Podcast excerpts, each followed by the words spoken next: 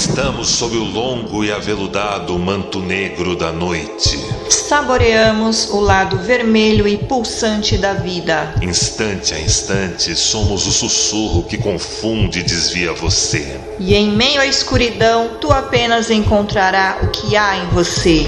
Você está ouvindo Voz Vampírica! Come out, come out.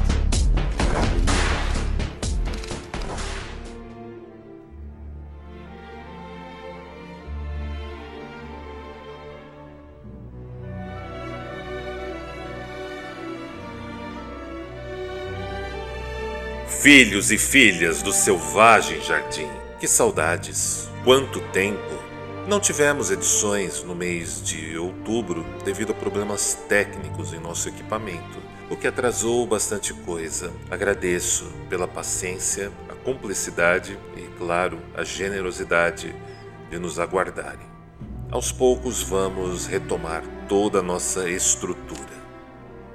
Falarmos de vampiridade é um mergulho no abismo, na escuridão, no vazio, no caos e no desconhecido da morte, de que não há diálogo, entendimento ou solução para tudo na vida.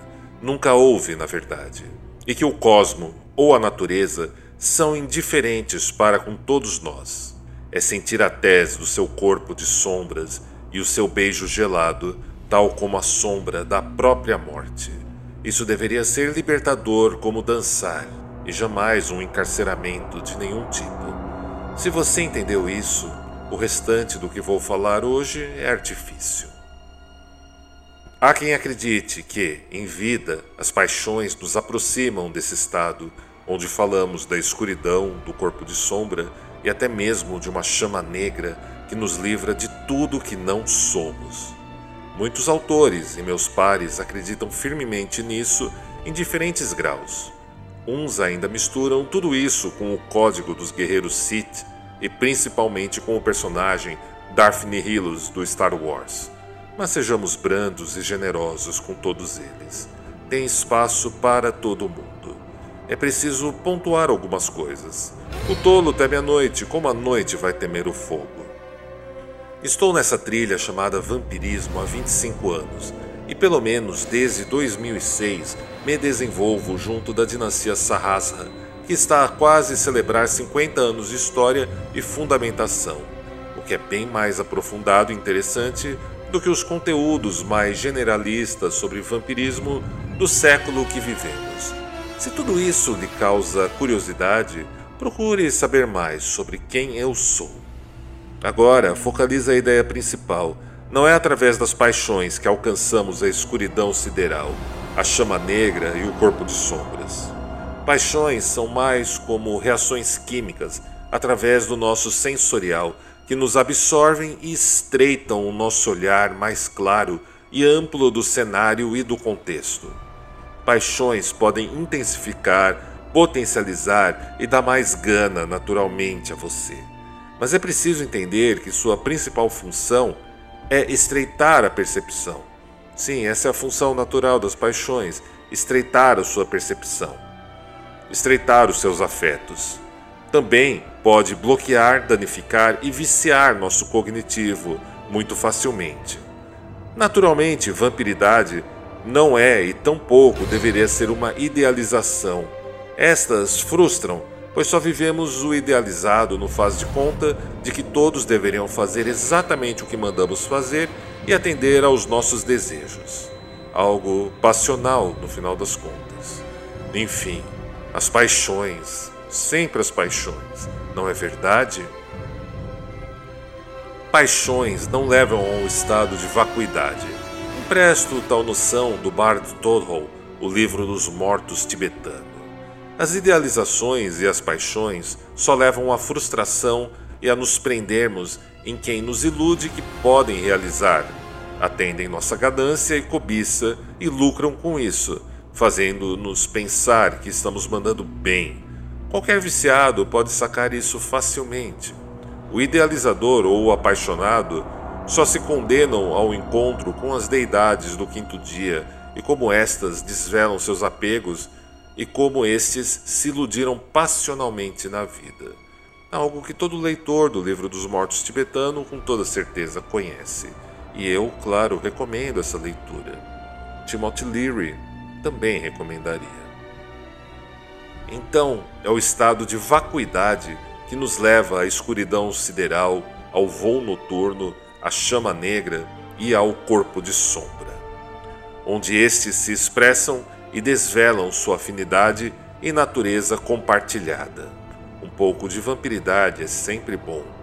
Entendermos a montanha, o Monte Sombrio, The Bald Mountain, implica em entendermos o elemento Yin em uma de suas condições naturais, a montanha.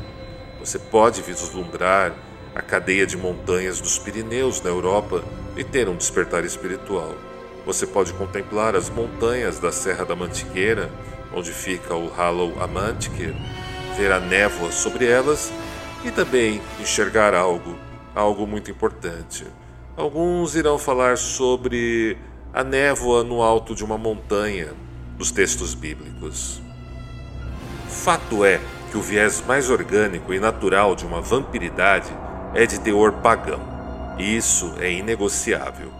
Se você não sabe o que é pagão, ou ainda o tal do paganismo, o que é, de onde vem, como se expressa, seus principais marcadores, variáveis e seus múltiplos repertórios, sugiro que leia meu livro Mistérios Vampíricos, lançado pela Madras Editora em 2014, ou ainda escute as 500 edições anteriores desse podcast ou visite o portal redvamp.com. É claro que você pode tentar entender vampiridade ou mensurar isso por outras medidas: Clifford, Sephiroth, Teosofia, Telema, Magia do Caos e também outras espiritualidades, religiões ou até mesmo antirreligiões.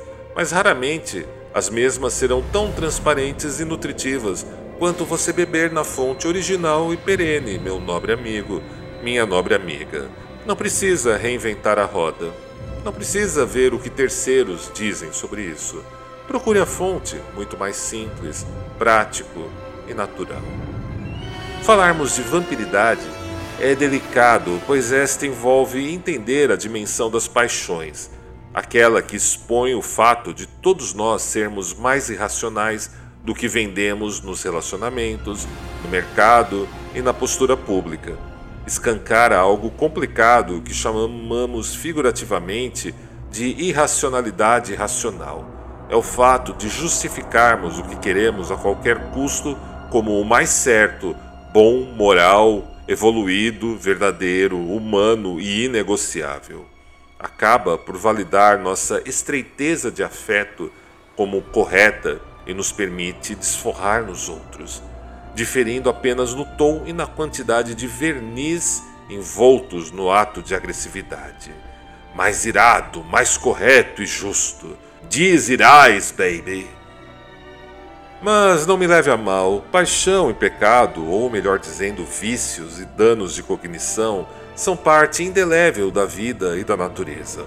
Algo crônico, portanto inescapável, tal como a angústia e sua face moderna, o ressentimento mas já falamos disso. Olhemos para o luar. Talvez o moderno interesse pelas Clifford ou a atual onda de acosmismo de tons gnósticos de botequim seja o ocultismo moderno tentando lidar com essa percepção de sermos mais irracionais e passionais e o quanto evadimos dessa constatação quase biológica de nossas funções corporais, como somos cegados pela matéria final algo distante dessas humanidades inventadas por partidos políticos, marcas e totalitaristas de todos os tipos que nos rondam desde o século XVIII e XIX. Até mesmo digo, né, que saudades de quando o totalitarismo era apenas uma proposta estatal. Hoje ela se expande pelo marketing, pelas grandes corporações, pelas big techs e muitas, muitas outras. Há sempre espaço para um tirano de estimação. Lembra o que dissemos no passado sobre a vida e a natureza serem belas, injustas e imundas? Se tentar eliminar qualquer uma delas, se elimina a vida. Paixões, pecados, vícios e danos de cognição Tentar eliminar as paixões é eliminar o que nos torna igualmente humanos. Lilith diria que paixão ou desejo, quando realizados ou não, continuam sempre sendo um problema. Há quem teme as paixões e as nega com uma morbidez ou melancolia pueril e adolescente. Chamam de noite escura da alma. Noite escura da alma, eles dizem. Não passam de jovens de todas as idades, magoados, jurando nunca mais se apaixonarem durante uma noite de tempestade e chuva crendo que tal amortização renda algo diferente, exceto, quem sabe, um vício cognitivo ou ainda um dano de cognição. E agora entrego cada um de vocês a ela, a senhora da coroa de papoulas, que recebe cada um tendo feito o que quer que tenha feito, tendo vindo de onde quer que tenham vindo, e seu abraço marmório e deletério veremos-nos sob o longo e aveludado manto negro da noite.